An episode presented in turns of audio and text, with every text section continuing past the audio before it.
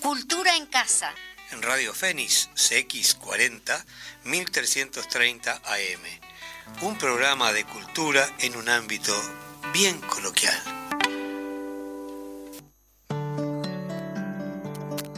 Construyendo la izquierda del futuro.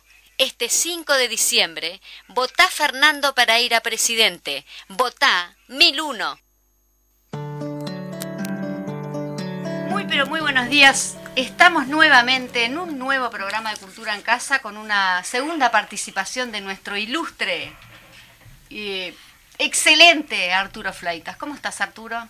Muy bien, muy bien, contento de estar acá. Qué lindo está el día. Entre viejos, jóvenes y medianos. sí, hicimos como una separación de, eh, cronológicamente de, bueno, la, los invitados de honor que tenemos hoy, vaya si los hay.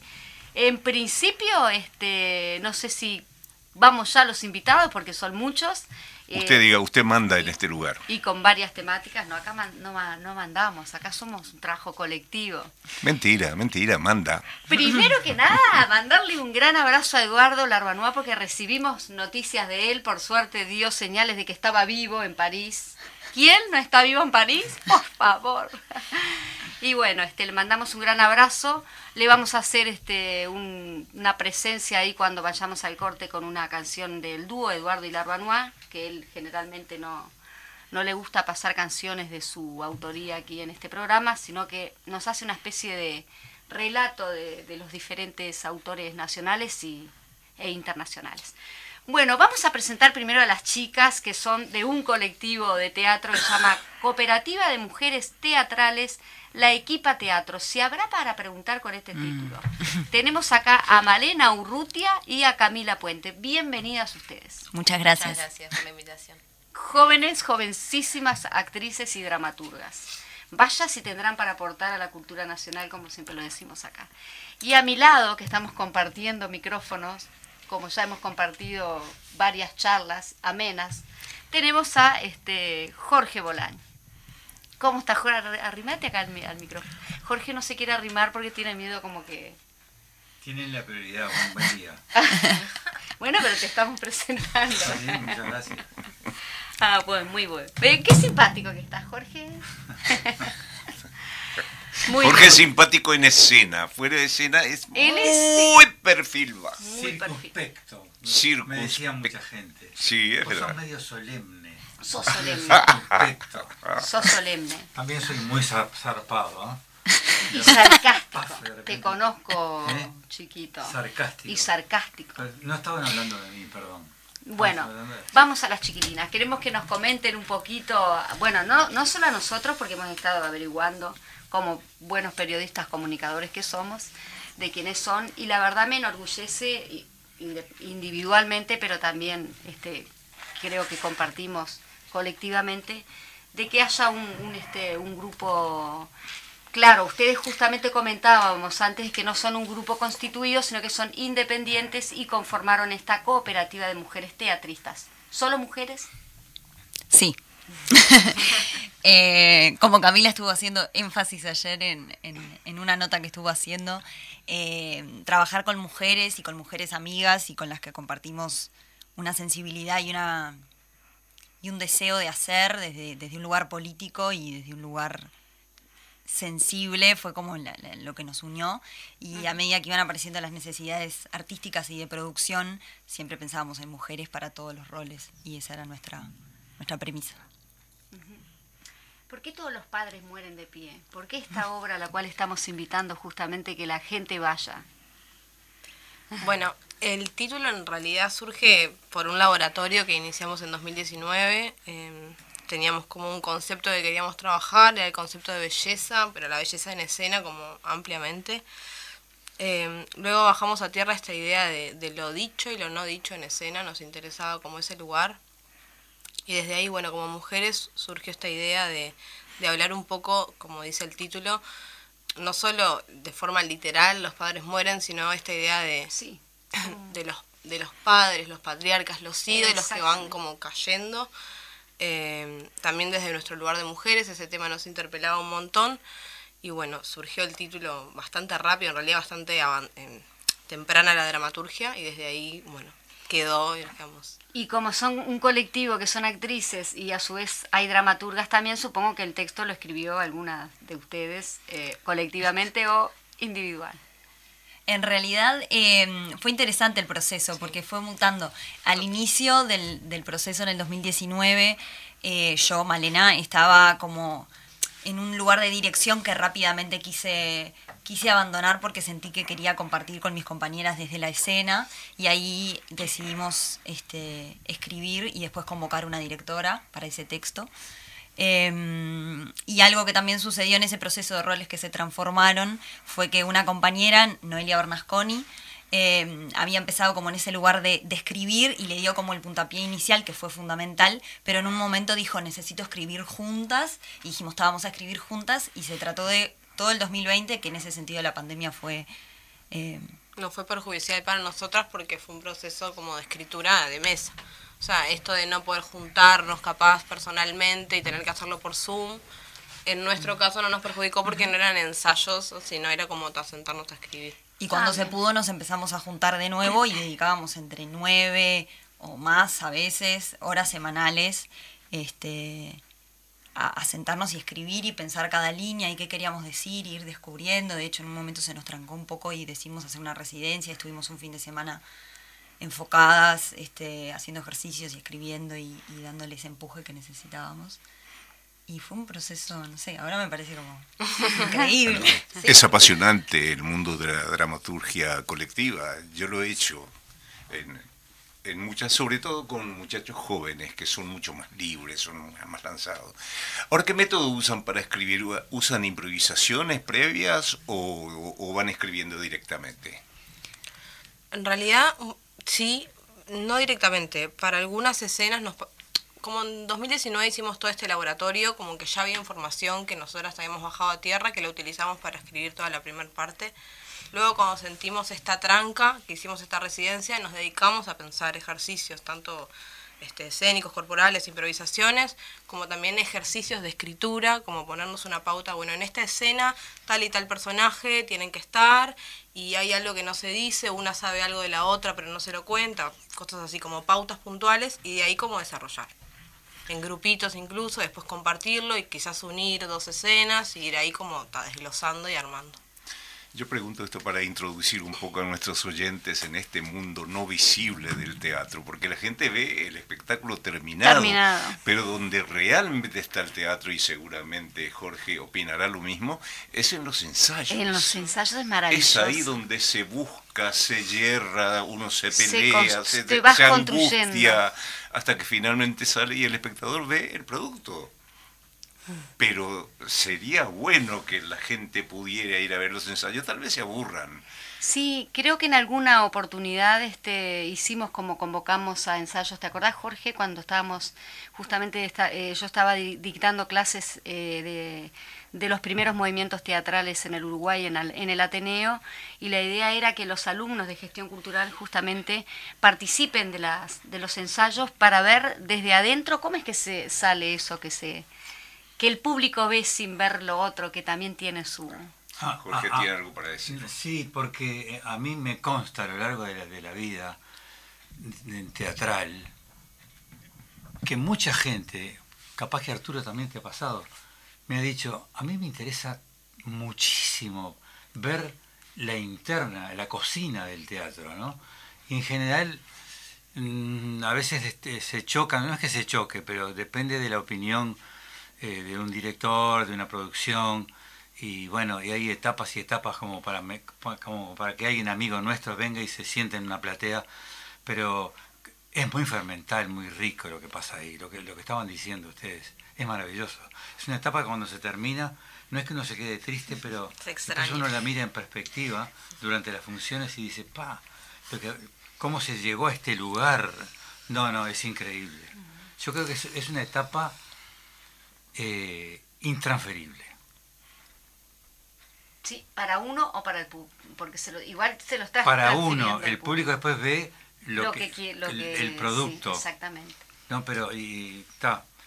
Eh, digo, yo le doy una importancia bárbara. Está muy bueno este, que, que hayan metido este tema. Sí, de, sí, de, sí, Del antes, ¿no? Y bueno, y en este caso, si, si también en el, en, el, en el antes estamos hablando de una dramaturgia, ¿no? O sea que es todo un trabajo eh, y sobre todo colectivo. Es colectivo desde el principio, ¿no? Desde, Sí. desde el texto hasta la creación activa, digamos, en, en- los ejercicios.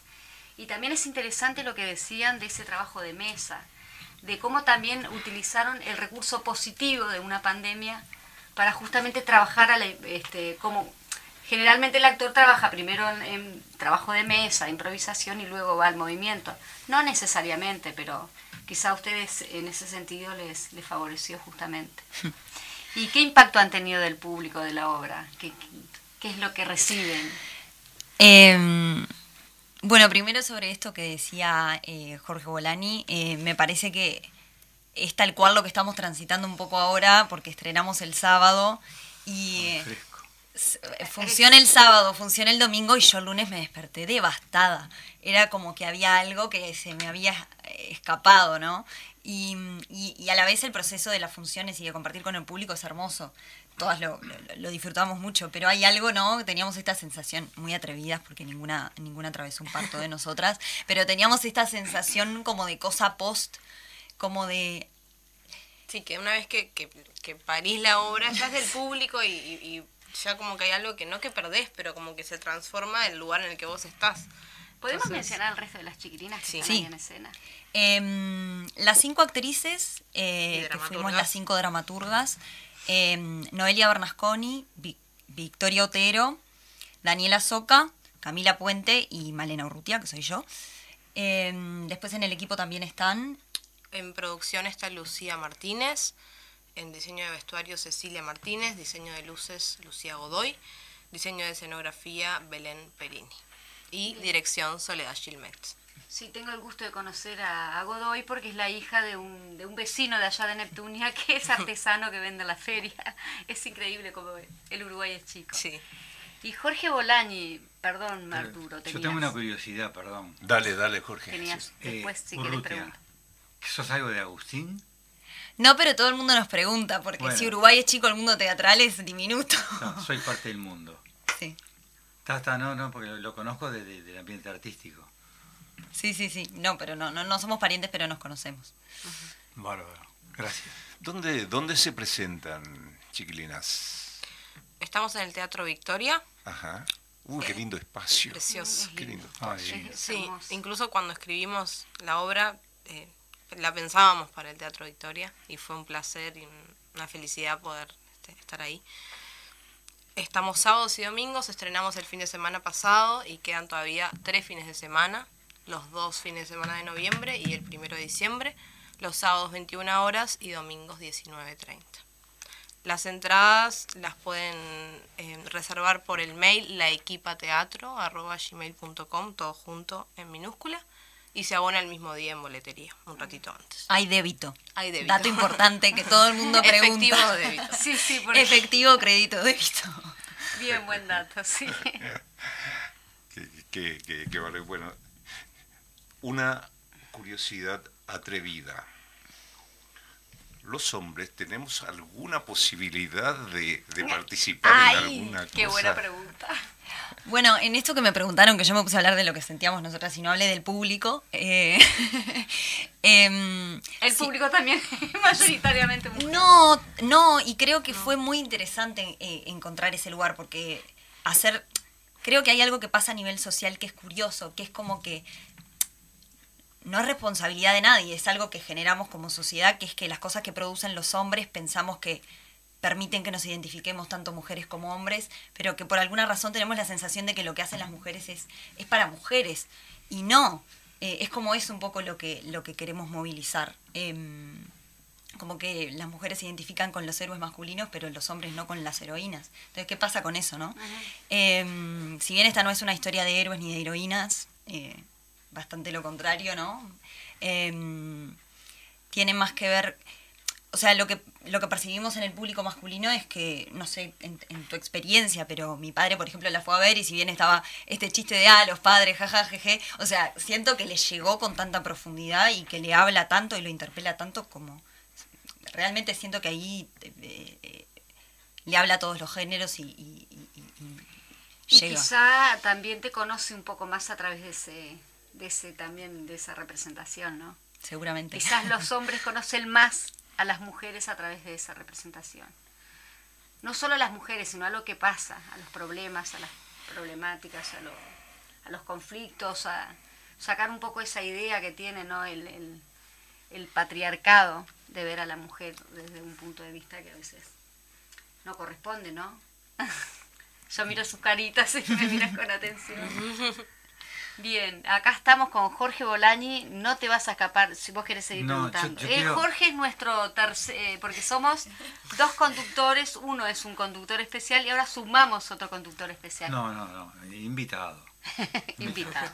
No, pero quería preguntar, que, no, más que nada afirmar que uno, de acuerdo a lo que decían eh, las compañeras, es que en la cartelera teatral cada vez se nota mucho más la presencia de las, las- la- las creadoras, eh, tanto en, en- la actuación como en la parte plástica, como en, como la dramaturgia. Es, realmente es una, una en cantidad y en calidad también, supongo, este, se está... eh, es, un hecho muy claro, muy concreto, ¿no? Que aparte de que, se- es una cartelera de, de Guinness, eh, el Uruguay, ¿no? Por la cantidad de espectáculos que hay. Y ahora que después de, de la floja de la pandemia volvimos, se, se vuelve este, a esa cantidad absolutamente increíble de espectáculos que se estrenan en, en Montevideo, más Sí. que nada. Pero en el interior también, pero en Montevideo es una cosa que la- a mí me llama muchísima atención desde hace muchos años. Sí, después está todo ese debate de si lo que se representa realmente, cuando se crea, justamente siempre lo decimos en más de una oportunidad, la ley 18384, este Uf. Jorge, en ese sentido de eh, cómo uno ve la profesionalidad del actor o la actriz, este, en qué va la profesionalidad, va en que puedas este, percibir un salario, las, o los contenidos, quién los critica, ¿no? ¿Por qué hay tan, tantos contenidos teatrales? ¿Todos son buenos? ¿Qué es eh, que todos sean buenos, no? Nombraste una ley que no está sancionada todavía. No, eh, la 18384, la que no está sancionada, la que está en el Parlamento, Exacto. que es la ley de teatro independiente. Bien, esa, te- esa ley es, es gravísimo lo que está ocurriendo. Bien. Porque ¿cuándo fue? ¿2018? ¿2019? Cuando estuvimos en el Sí, Parlamento. votada por, mayo- por Sí. mayoría, ¿no? por mayoría Parlamentaria. de todos los colores políticos. Exactamente. Y está ahí sepultada. Entonces, digo, queremos respuestas, pero es, es difícil eso, ¿no?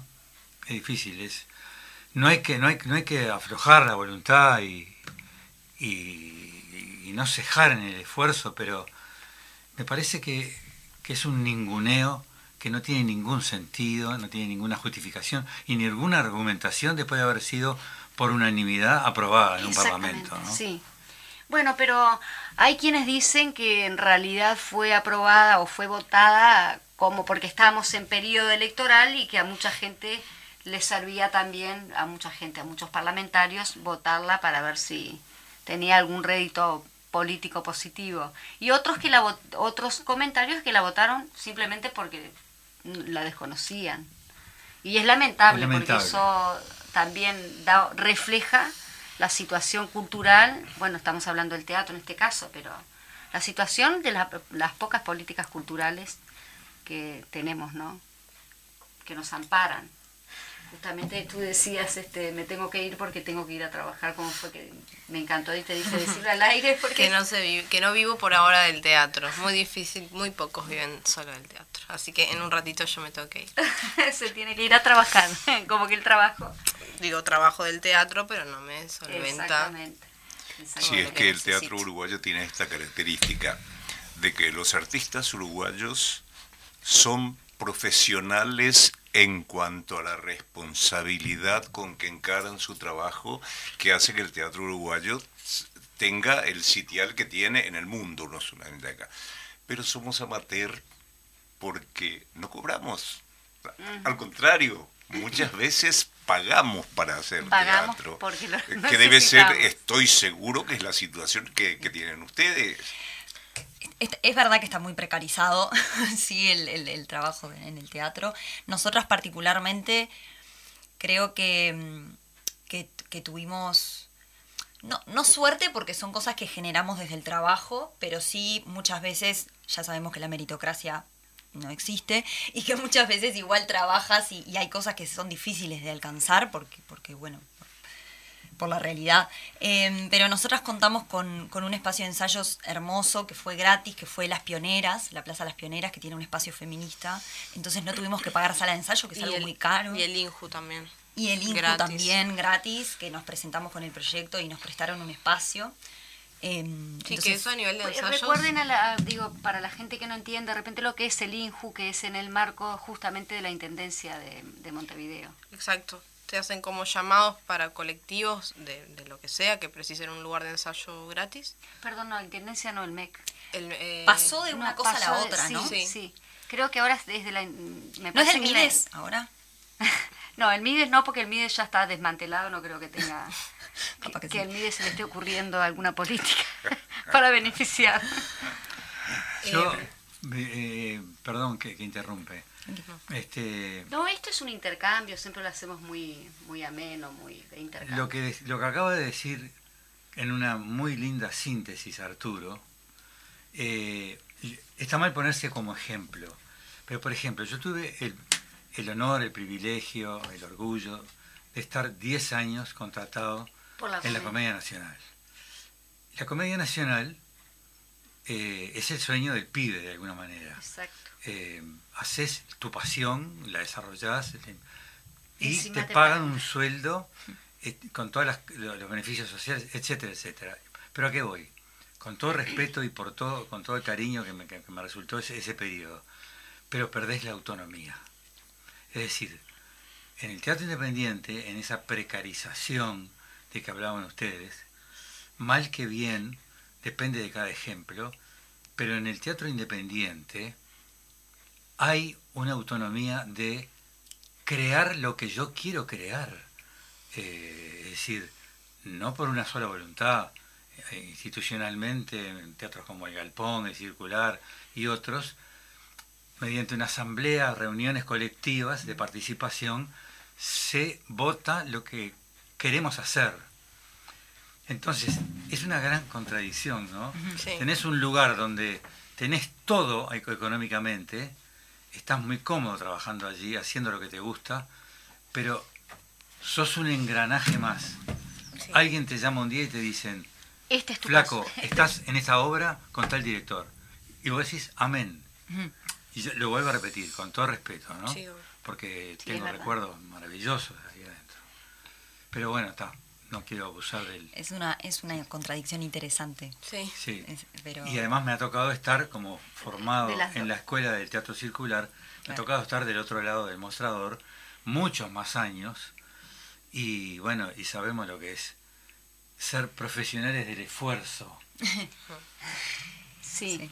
Es verdad que vos tuviste, claro, eh, 30 años. tenés como un doble rol de teatro independiente y teatro este profesional o formalizado. Y en ese sentido recuerdo, Arturo, vos este, lo habrás, obviamente, Rubén Yáñez, ¿no? La- las palabras de Rubén cuando hablaba sobre que la, la única profesionalización de él fue este, cuando fue exiliado en México, cuando fueron actores, este, bueno, cuando fueron, cuando se tuvo que exiliar todo el Teatro El Galpón, creo que incluido tú también. Sí, este, sí, sí. Y ahí tuvieron la posibilidad de poder este, percibir. Sí, ahí fuimos profesionales independientes porque había que moverse para para para producir lo- los contratos y esas cosas porque dependíamos de eso. Sí, Entonces, y fue un trabajo que tuvo que ver con esto de lo que hablaba Jorge y de lo que y de lo que están haciendo ustedes.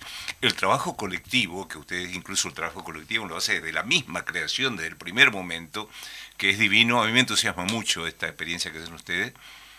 Entonces, basado en eso, y como parte del teatro uruguayo, los que fuimos a México del Galpón, nos juramentamos de que no íbamos a buscar una, una solución individual para nuestras vidas.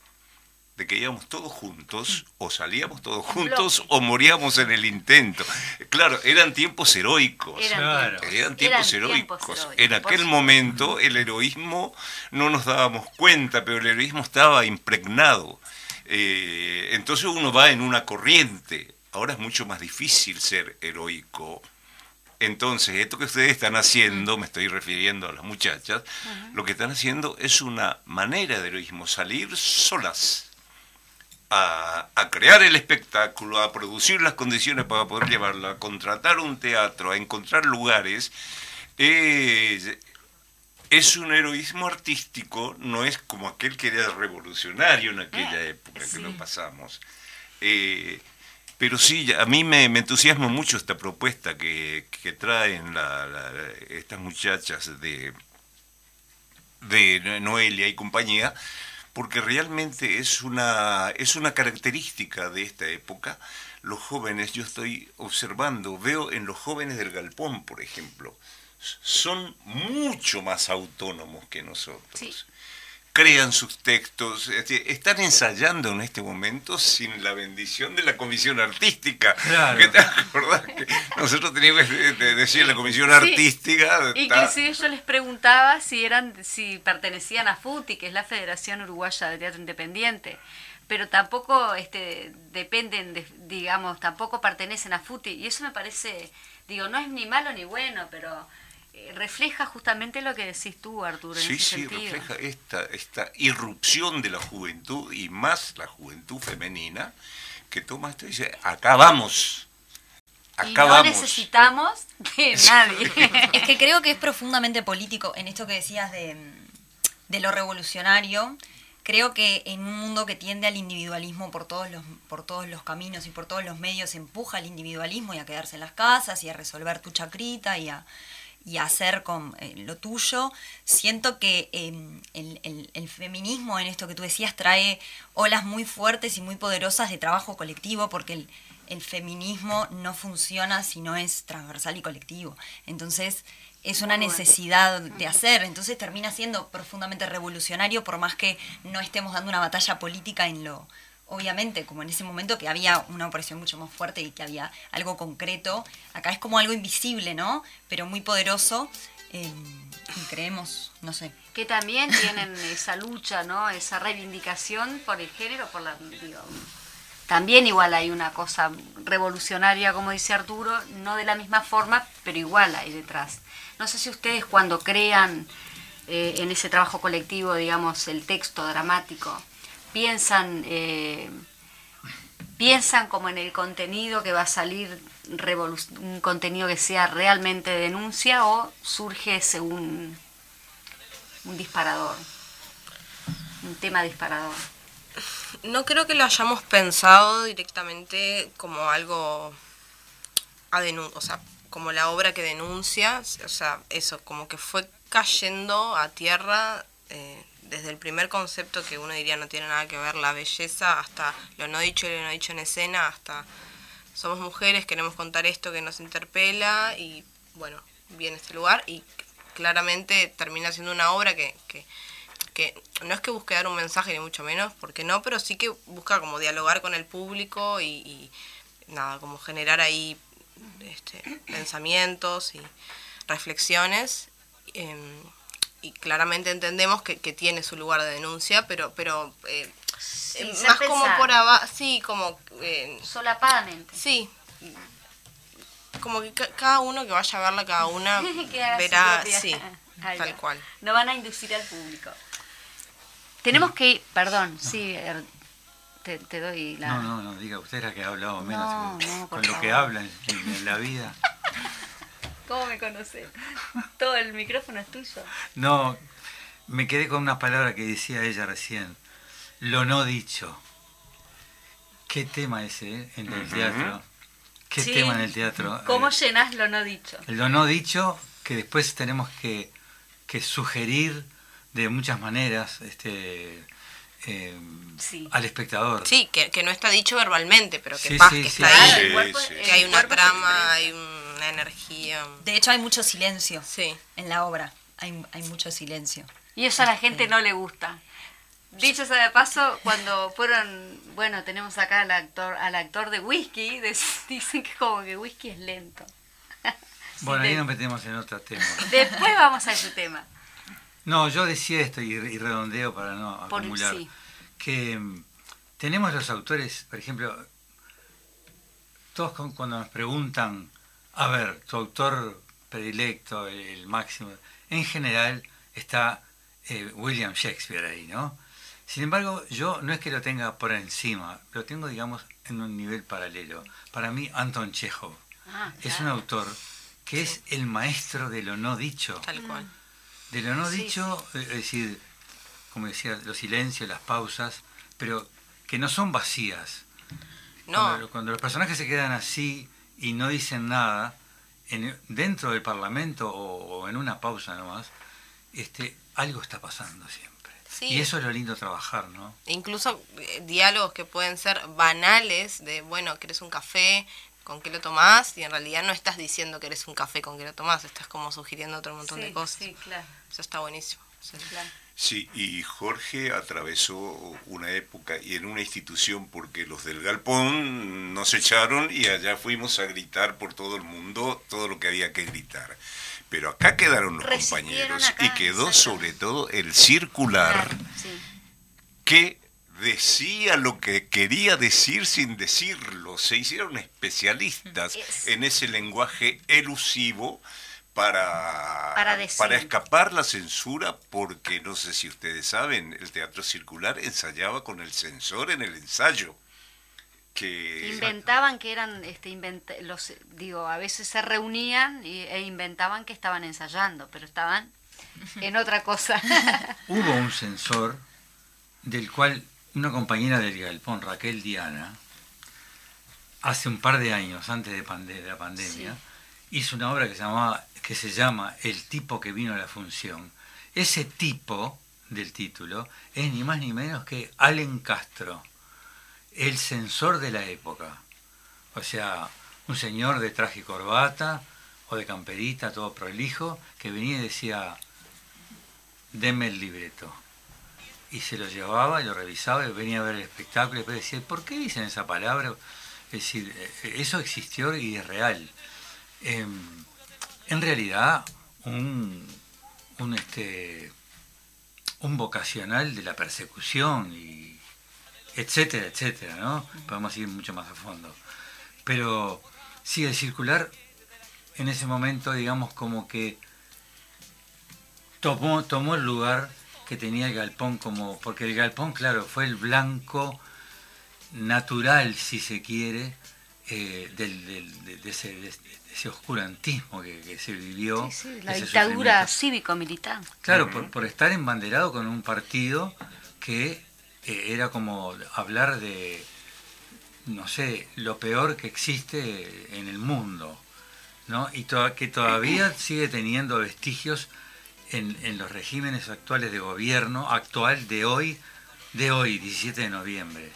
Digo, porque cuando un, un ministerio, un min- ministro de Cultura, para hablar de un tema de educación, perdón, esto es una alusión personal, dice que los temas de educación hay que tener cuidado porque con el problema de si no se nos puede venir el soviet. ¿Qué quiere decir que un ministro diga eso hoy? ¿Qué quiere decir? Parece la Guerra Fría. No nos, que no nos tomen el pelo. Hay mucho que escuchamos y no nos damos cuenta. Digo, ¿pero ¿otra vez? ¿Los tanques en la, ca- en la calle que van a venir? ¿Los tanques soviéticos? Bueno, perdón. No, muy bien, muy, muy bueno el tema. Igual vamos a tener que ir a una pausa comercial de la radio, pero capaz que continuamos con este tema debatiendo un poquito este y vamos con una canción que justamente le mandamos un gran abrazo a toda la gente que va a hacer posible hoy la exposición que se va a realizar en el Museo Blanes también que se llama Encontrate con ellos y se y se van a encontrar con cada uno de los desaparecidos todos y cada uno de los desaparecidos a través de una obra de arte. En el ómnibus lleno de rostros serios, en la risa campana de los recreos.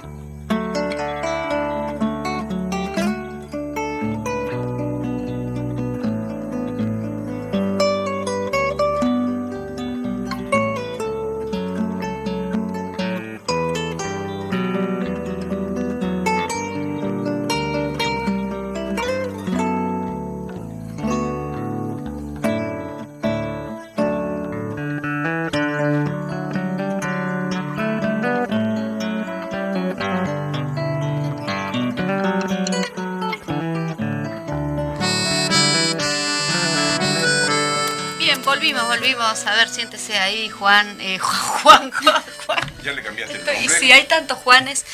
Eh, volvimos, eh, estamos al aire nuevamente. No, porque ¿saben qué? Vamos a comentar que estábamos de fotos, sacándonos fotitos para poner en las redes, porque este programa obviamente sale en YouTube y capaz que agregamos ahí también eh, al Facebook del programa Cultura en Casa algunas fotitos que nos sacamos acá los artistas, los actores, viste que siempre estamos con ese tema de... Me gustaría retomar eh, la conversación, el tema de que veníamos, ¿no? que habíamos generado ese esa instancia de reflexión un poquito y lo necesario que es también en este momento defender la cultura, porque la vamos a tener que defender porque evidentemente se nos están yendo las pocas políticas culturales que teníamos y vamos a tener que buscar recursos. Y no es menor lo que estabas diciendo antes de irnos al corte. Si querés te dejo todo tú. No, eh, era simplemente retomando la, la imagen este, que dio Arturo sobre, sobre aquella época tan, tan terrible de los 70, donde algunos, como eh, quien habla, este, habíamos recién egresado de la escuela del teatro y bueno, y éramos mm, muy novatos a todo nivel, y, pero por lo, por lo pronto metidos dentro de una institución este, que como le pongo en circular, te, iba, te va formando como, como, como integrante, no solo como actor, como integrante de un colectivo, a tomar las, las, las, las resoluciones entre todos. Y bueno, y, y pasando a lo artístico, eso, ¿no? Cómo había que ingeniárselas. Tuvimos la gran fortuna, no sé, algo así, una estrella que cayó, para mí, mi gran maestro Jorge Curi. Justamente yo pensaba hablar de Curi, que fue Habla, nuestro habla. maestro. No, no, no, habla Habla, vos. porque- porque yo te yo- iba a preguntar a vos. Habla de Este, Curi. Sí, eh, que, que en realidad llegó como, como del cielo, ¿no? Eh, para, para, para el circular que estaba envuelto en, ese, esa gran responsabilidad y empezó a elegir un repertorio donde podía con su talento transmitir a, través, a través de los textos, él junto con Mercedes Rein, una gran dramaturga y mujer de teatro, otra vez la mujer, ¿no? En aquellos años, que era la que tamizaba, pasaba por el filtro, gran traductora eh, de autores eh, europeos. Y bueno, y empezaron a aparecer espectáculos, digamos, la, la, la concreta, como uh, El Herrero y la Muerte, Ah, Doña Ramona, eh, Esperando la Carroza, todas obras que en algún momento el espectador, que no se podía reunir en la esquina, en la calle, pero adentro del teatro era como un, un nuevo lugar de reunión, y en el circular que al tener cuatro plateas, vos te sentás y mirás al de- y lo estás mirando a, tu, a tu compatriota. Lo estás mirando, e- es esa, esa magia que tiene ese espacio. Eh, y bueno, y sí, eran todos esos significados que habían subterráneos, digamos, pero muy claros, teniendo, este, est- estando lúcidos, ¿no? Desde el punto de vista de la sensibilidad. Y, y es- y eso es lo que había que hacer, aguzar el ingenio contra ese enemigo feroz, despiadado y bueno, y todo lo que se pueda decir. Después ocurrió una cosa curiosa, Arturo lo sabe mejor que yo. Viene la otra etapa, por suerte, la recuperación democrática, y medio como que nos quedamos, ¿y ahora qué hacemos? Porque teníamos un montón de autores para hacer. Está- estábamos como en, Sí, como en libertad, digamos, ¿no? Pero se bajaba a veces un poco la guardia. Eh, no, no- es que uno se despreocupara, pero bueno, no había que hacer ese trabajo tan hilar tan fino. Sí. Me- no sé si me sí, explico. claro. de, de buscar los significados que los autores Sí. habían puesto en el, en el espíritu de sus obras, ¿no? O sacar algunos que eran muy evidentes y transformarlos con otros que puedan decirlo, pero sin decirlo. Claro, y el otro peligro era no hacer panfleto. Claro, Eh, era, eh, era una tentación. Era una Era una tentación. Porque ahora se podía. ¿eh? Ahora se podía. Eh, ¿En qué andas, Jorge Bolañi? ¿Te estás ensayando algo? Eh, sabemos que tenés, acá tenemos el currículum de Jorge. Jorge Bolañi es un actor que tiene muchas obras de teatro en su haber, pero también tiene muchas eh, películas, cosa que lo hace un, actor este bastante rico en el sentido de que cuántos actores, así como, me- como decíamos de la comedia, cuántos quisiéramos también incursionar de repente en, en el cine. Y no todos tienen la misma. Majo quería desembocar en el cine. Yo no quería desembocar en y el yo, cine. y yo estaba esperando la pregunta de Arturo sobre Curi. Porque para no, para no, No. para no monopolizar. Pero y Meyerhold, porque capaz que nos, Bueno. nos podemos, cuando nos vayamos de este programa, que lamentablemente siempre se nos ha- hace corto, nos podemos despedir con algo de Meyerhold, pero todavía podemos intercambiar un poquito más. Este, yo, yo siempre digo, ¿cómo invitamos artistas y no los hacemos por lo menos este un actuar? eh, no, obviamente, a, a mí me da veces- esa cosa de decir, bueno, un músico, ah, tocate un poquito nomás, no, no todo. El músico puede agarrar su instrumento y, y tocar, digo. El, el actor, El que, actor es, es más difícil. que es su propio instrumento, sí, el actor es su instrumento, sí, sí. ¿no? Su, su, su voz, su gesticulación, su gestualidad, digo, eh, su cuerpo, su sangre, todo. Y a veces somos un poquito más renuentes a eh, en un micrófono decir un texto porque nos parece como que no es el ámbito natural. No, es verdad, No es una es falta de respeto, ¿no? Pero yo igual traje algo. Eso es verdad, No. porque es verdad eso, así como decimos que el actor es, es su propio instrumento, justamente cuando hablábamos de los vacíos, esos escénicos, de, lo, de los silencios, un poco va también por ahí, ¿no? Sí, eh, creo que lo, lo rico del teatro es todo lo que hay. Si bien obviamente se puede venir a una radio, se puede compartir un texto, se puede transmitir una sensibilidad por la voz y si se podrá, como que nos seguimos preguntando, ¿no? ¿Qué, qué, qué tiene de distinto el teatro? ¿Por qué el cine no se lo comió? Y es porque es una experiencia absolutamente distinta en la que el cuerpo presente y en la que todas las artes confluyen, eh, la música, las luces, el, eh, la respiración del público, todo se completa ahí y me parece que eso es las miradas, este, los momentos de romper la cuarta pared, si los hay, en cada función van a ser distintas y es como Sí, eso es verdad. la Cada especificidad es, diferente. es- es maravillosa y, y sobrevive y se- seguirá sobreviviendo.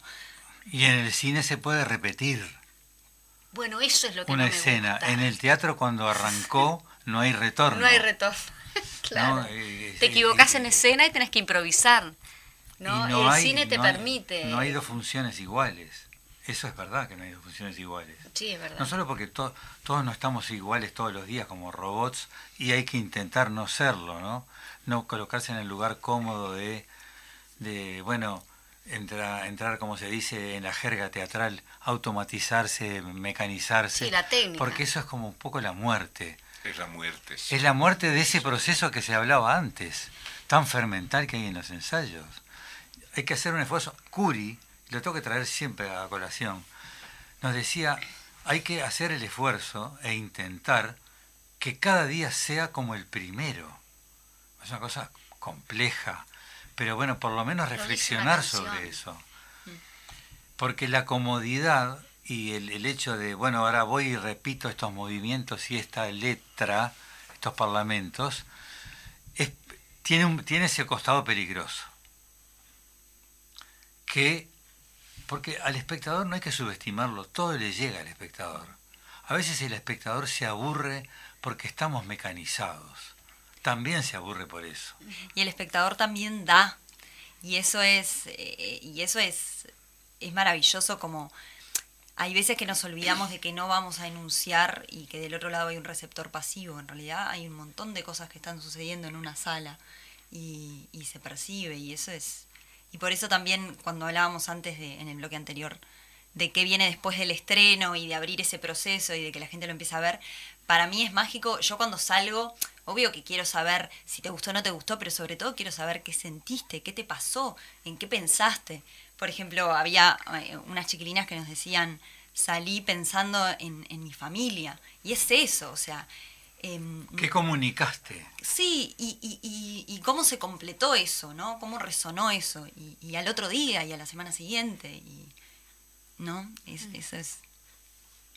Es, es muy interesante. Es, es lo que diferencia, obviamente, el teatro del, Sí, sí, que el actor sí, tiene el público ahí, se percibe todo, el movimiento, este, se percibe cuando el público está aburrido también, porque independientemente de que uno está en el personaje, en algún momento mirás al público.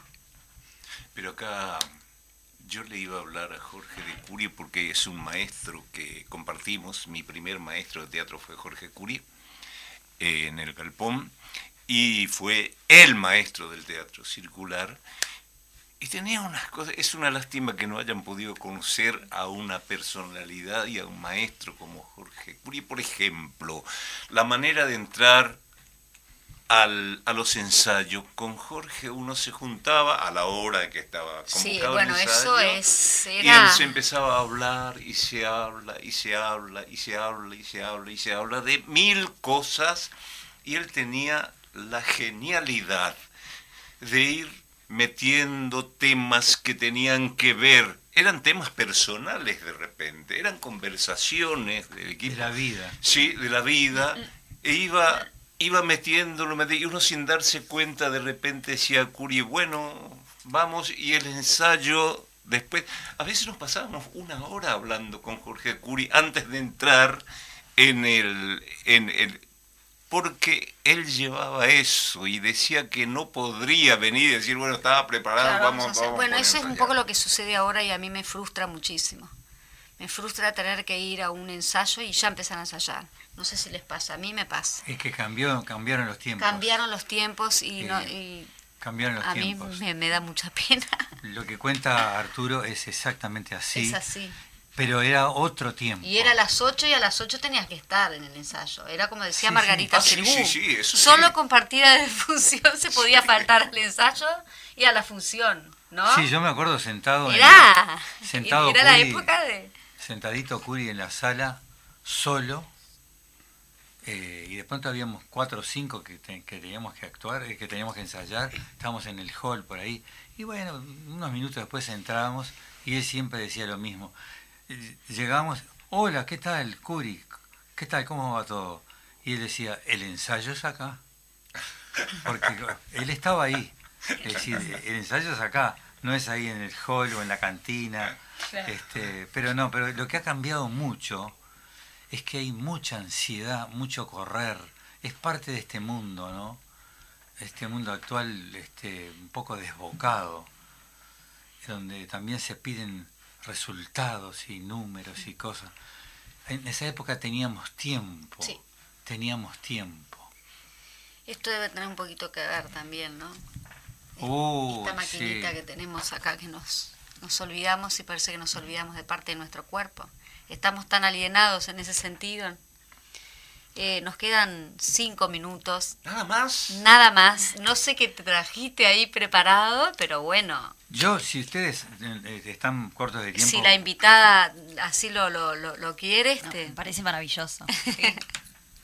No, porque cuando, cuando me convocó Majo, eh, hablamos un poco de teatro y de cosas y de la carrera, y me dijo, bueno, si yo me animaba, este, acá en el estudio.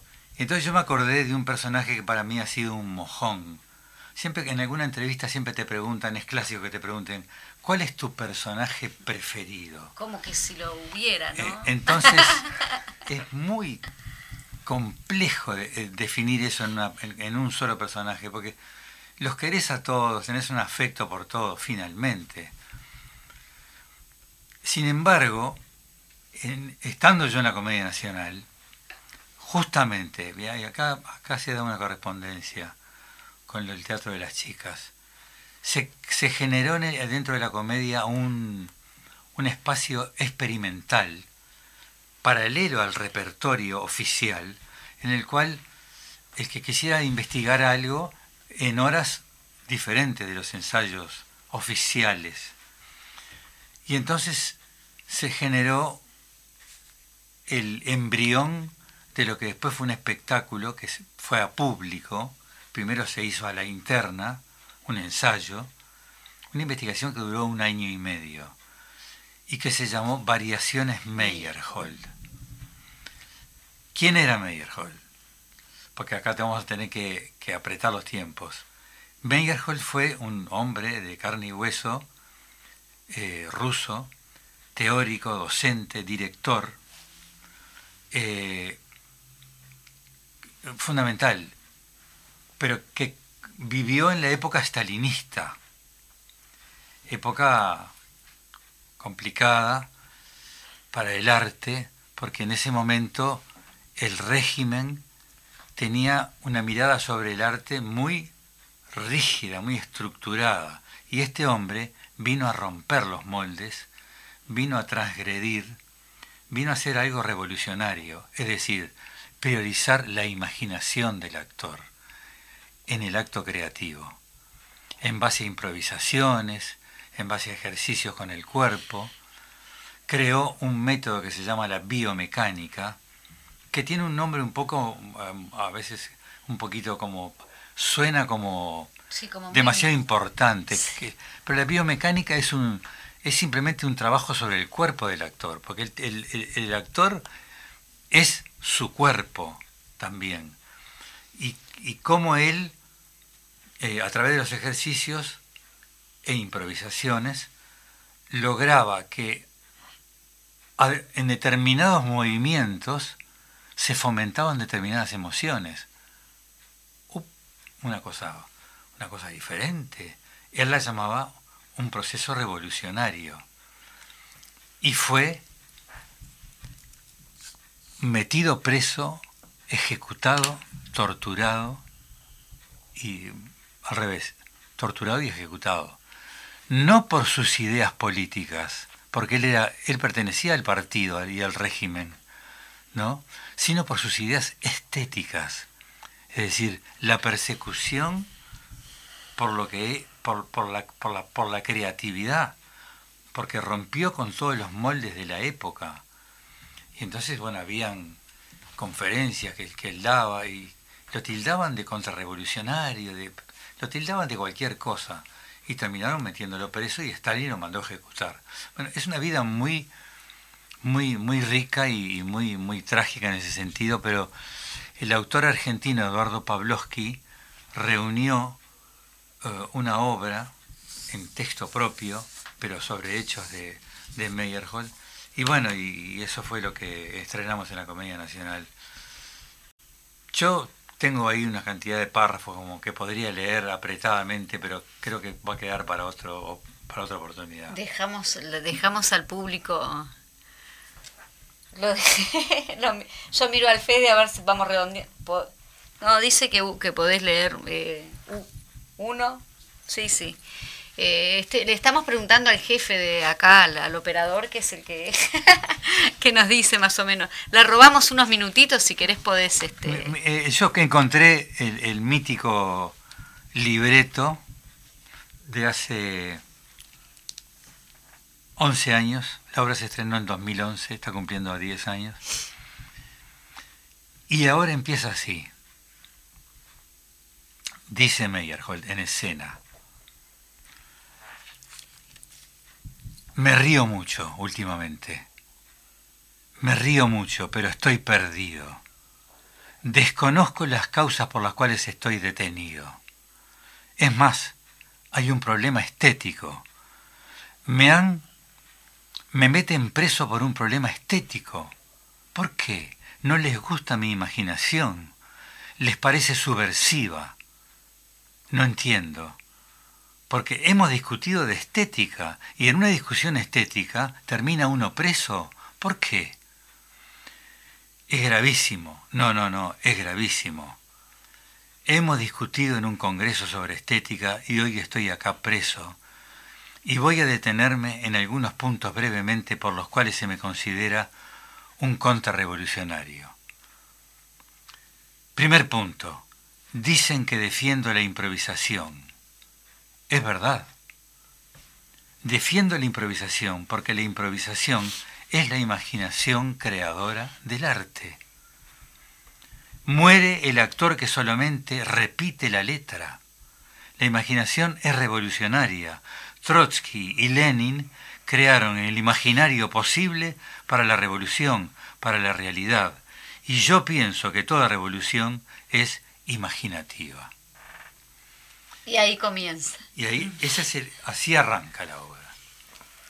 Eh, y bueno, está, sí, lo que es la imaginación, ¿no? Sí, muy, muy, muy poderoso y, y- y- y para los regímenes muy, muy peligroso. ¿no? Creo que viene por ahí. Muy bien, Da para Arturo. mucho. ¿Qué dice usted? Bueno, es la segunda vez que estoy en un programa y siempre me hace cortísimo. Cuando uno está entusiasmándose ya tiene es que muy irse. lindo, es muy, pero ahí ya haríamos como Curi que dice esto no es el ensayo. Ahí, este, si seguimos en, al aire, podemos seguir en otro, en otro momento, sí, cómo no. Eh, podemos este, estar invitando a nuestros invitados de hoy y estamos convocando justamente, si podés repetir, este, la obra de teatro a la cual estamos este, convocando a la gente. Sí, estamos invitando a que vayan a ver Todos los padres mueren de la equipa teatro los sábados a las 21 horas y los domingos a las 19.30 horas en el Teatro Victoria. Las reservas se pueden hacer por mail a la equipateatro.gmail.com eh, y las entradas se sacan mismo en el teatro, como dijimos, efectivo, débito, crédito, todas las opciones. Eh, y también tenemos un Instagram, arroba la equipa teatro. Y más que invitadas todos a, a- a ir y compartir. Me gusta que hayas dicho que vengan aquí al teatro, es decir, que generamos un ámbito que creo que te, te sentiste como si estuvieras en el teatro. Eh, también encontrarte con ellos, queremos anunciar de que va a tener dos instancias allí en el Museo Blanes porque eh, tienen que respetar el aforo y eh, hoy va a ser, digamos, el lanzamiento y para el jueves que viene también van a estar este, con una especie de eh, invitación también un poco... eh, va, va- va a participar la intendenta de Montevideo el jueves que viene y va a estar también la directora de cultura de la intendencia María Inés Olvaldía. Así que nos estamos despidiendo hasta el próximo jueves y muchas gracias a los invitados por regalarnos esto. Gracias. Gracias a ustedes.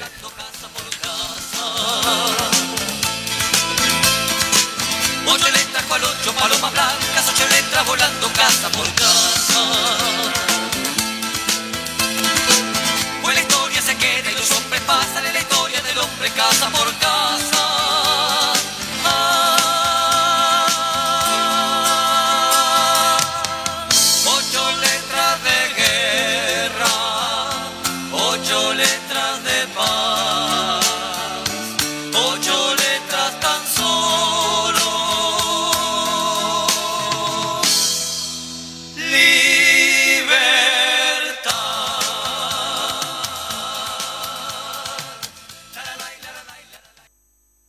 Construyendo la izquierda del futuro. Este 5 de diciembre, votá Fernando para ir a presidente. Votá 1001. Cultura en casa. Todos los jueves, de 12 a 12.30. En Radio Fénix CX40 1330 AM. Un programa de cultura en un ámbito bien coloquial. Los esperamos.